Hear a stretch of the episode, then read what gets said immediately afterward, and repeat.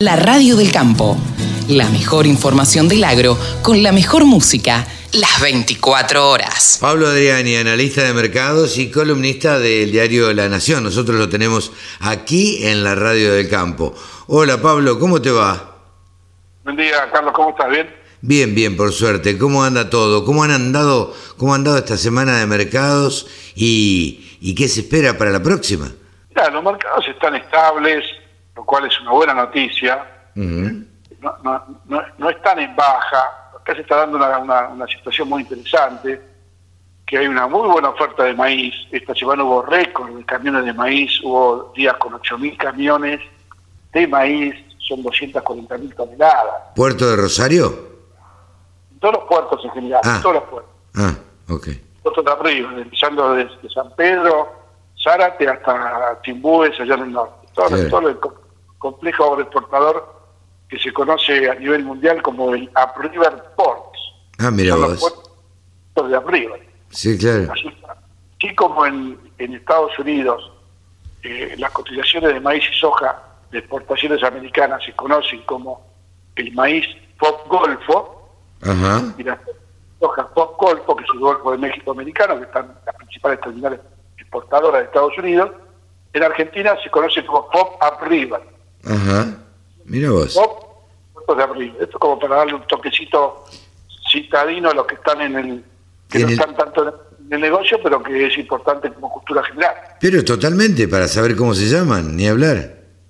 El, el, el, el FOB Upriver eh, eh, es- tiene reconocimiento mundial. Es como el FOB Golfo, es como el SIG Rotterdam, Claro. es como el FOB Santos.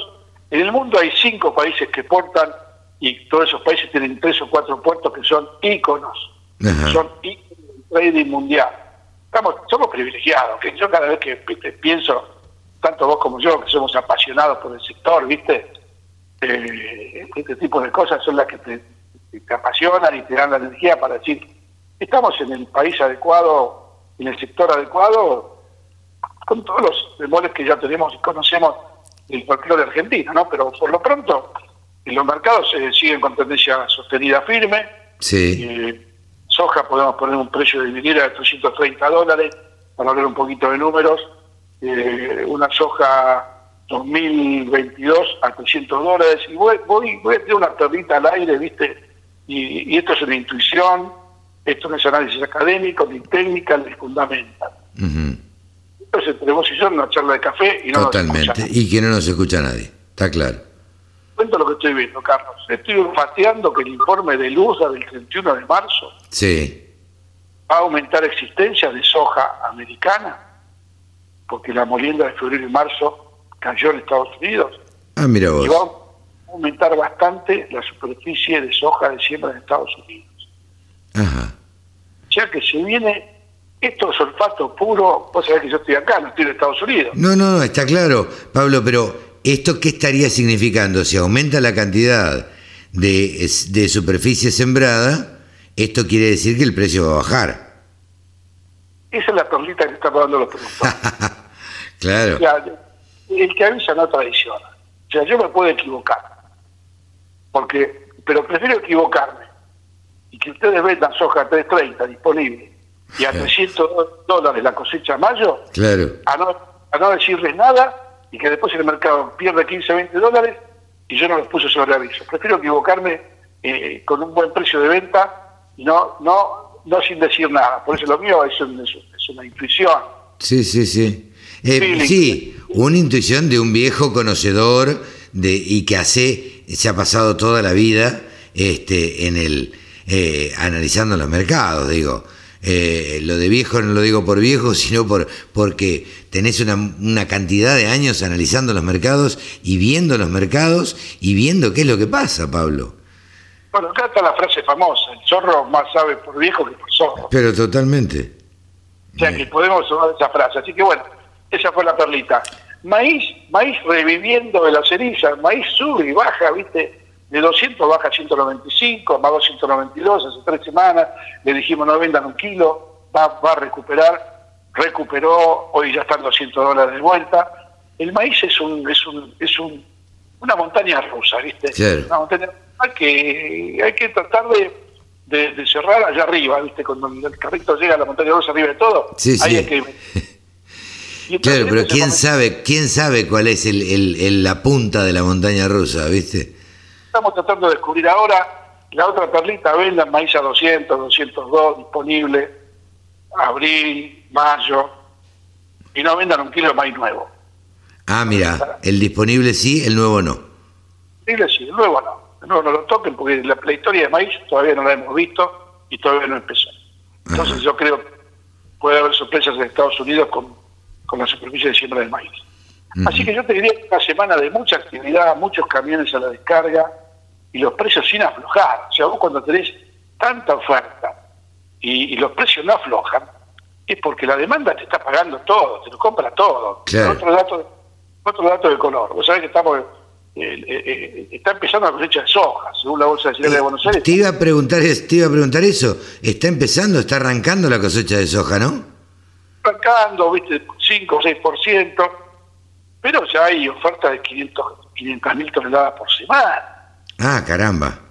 Estamos calentando motores, o sea que eh, ahora hay un pronóstico de lluvia, tanto vos ahí en zona norte como algunos pronósticos para el interior, pero si deja, si no, si, de- si para de llover y tenemos una semana de tiempo lindo, y vamos a estar en un millón de toneladas semanales como mínimo. Claro.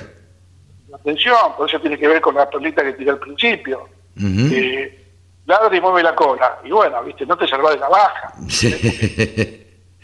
Entonces, eh, Eh, es un poco- es así, es así. La verdad que eh, yo lo que siempre, las frases que siempre recuerdo, que no las voy a, no las voy a repetir ahora, pero la verdad que me quedaron grabadas porque eh, hay que tratar de, de ser, digo, de alguna manera conservador y tratar de no timbiar tanto, ¿no? justamente, eh, o sea, viste la techa, porque el productor dice, no, no quiero vender porque no me gusta especular.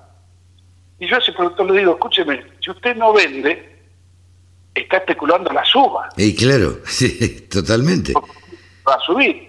Entonces, nosotros lo que estamos tratando de esta columna es que usted cambie el chip, cambie el chip, cambie el chip mental.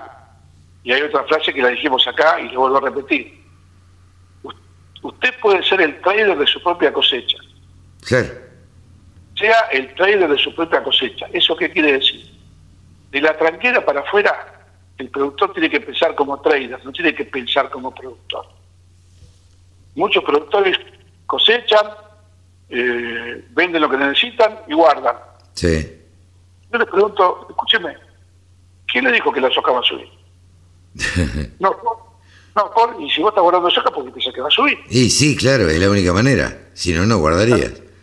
Productor le falta ese clic de pensar como trader. Yo puedo vender soja hoy, noviembre, a 340 dólares. Claro. Eso es lo que está aconteciendo. Métela en el silo, perfecto, en la silo bolsa. Pero cubriste con noviembre a 340. Noviembre a 340, con el tipo de cambio que va a estar en el noviembre, Claro. no te puedes imaginar que tenés un precio de soja que puede estar en 34 o 35 mil pesos. ¿viste? Claro. Una importante. Y son todas las cosas que el productor se resiste y, y que, y bueno, hay que cambiar la mente, hay que cambiar el chip. O sea, yo Vos, vos digo, si, si vos tuvieras que aconsejar a los productores, ¿les aconsejás o no les aconsejás el canje? El canje es una herramienta muy buena porque tiene beneficios impositivos, tema que no, no, no pagas el IVA, o sea, el canje es una herramienta muy buena. Ajá. O sea, el, canje, el, el canje se aconseja cuando la relación insumo-producto es ventajosa. Por Ajá. ejemplo, un ejemplo práctico para que productores vean que no, no hablamos de teoría nosotros. El maíz vale 200 dólares. Sí.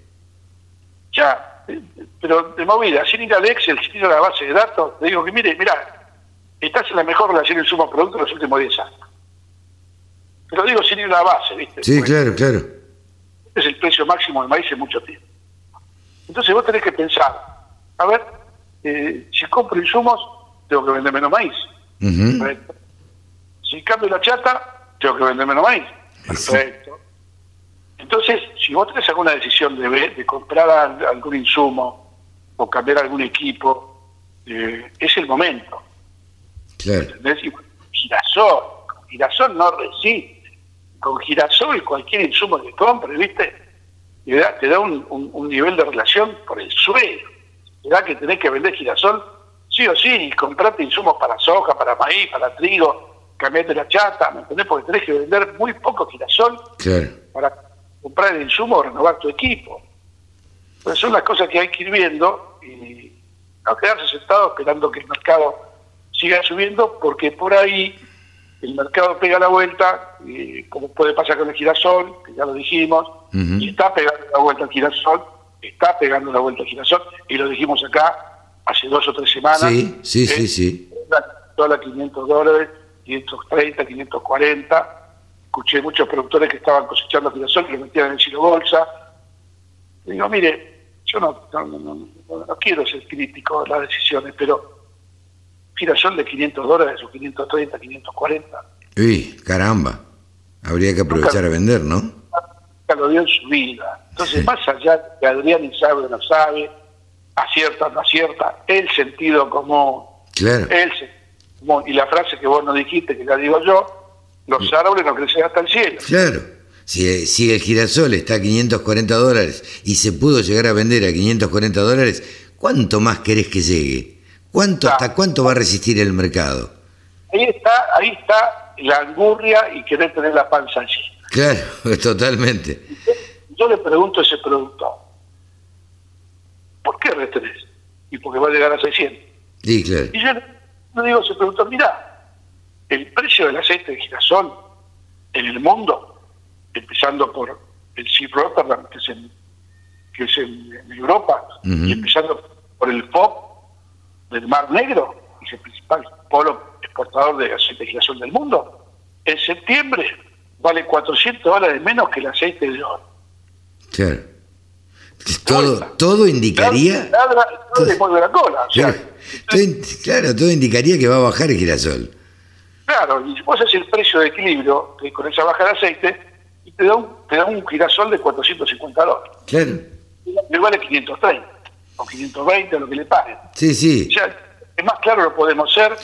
Si, algún productor escuchó esto y no reacciona, le diría, eh, usted le va a costar cambiar la mente. claro, totalmente. Es que bueno, yo creo que hay, hay bueno, este, este, esto da para charlarlo en otra columna, Pablo, otro día, pero me parece que hay una generación que todavía no cambió el chip y hay otra generación, que es la generación de los menos 45, te diría, menos 40, 45, que sí ya están utilizando herramientas, este, eh, herramientas que le brinda el mercado para poder vender a futuro, para poder, digo, a una persona de 60, 70 años, eh, o te diría de 70, eh, no le podés hablar de futuro demasiado. Le podés hablar de lo que tiene, de lo que tiene en el silo bolsa y lo que tiene en el bolsillo y nada más. Bueno, esa generación que vos estás hablando es la que hay que apuntar y apoyar.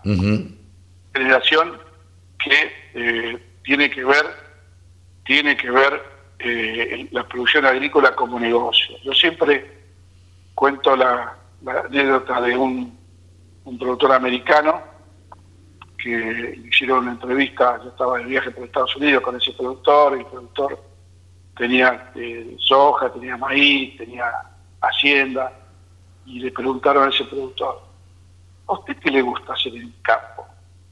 Y el productor le dijo, ganar dólares. claro. Y papá, ganar dólares. No respondió la, la semillita. Sí, sí, la vaca, esto, lo otro. No, no, no pero, viste, el, cuidado del tero, no, no. No, no, claro. Me gusta ganar dólares, para eso lo tengo como negocio. Entonces, es muy pragmático, muy práctico pensar así. Sí, claro. Después está, supuesto, está la sustentabilidad, el cuidado del medio ambiente, el cuidado de, los, de, la, de la fauna, de la flora, eh, agroquímico no contaminante, eso por supuesto. Eso por supuesto, hay que eso se, se descarta. Pero el productor lo veo, viste, persiguiendo el pulgón, ¿me entendés? y con el milímetro y le pasa el elefante por delante el precio de la soja. Totalmente, totalmente. Pablito, muchísimas gracias como siempre. La verdad que siempre nos tirás, me quedaría charlando media hora, este, pero siempre nos tirás estas, estas perlitas y, y da gusto charlar con vos. Te mando un abrazo y que tengas una excelente semana. Un abrazo grande y buena semana para todos. Gracias, Pablo. Pablo Adriani, el creador de los grupos gurú, el columnista de La Nación, pasó en los micrófonos de la radio del campo. Sumate. Entre todos hacemos la mejor radio, la radio del campo.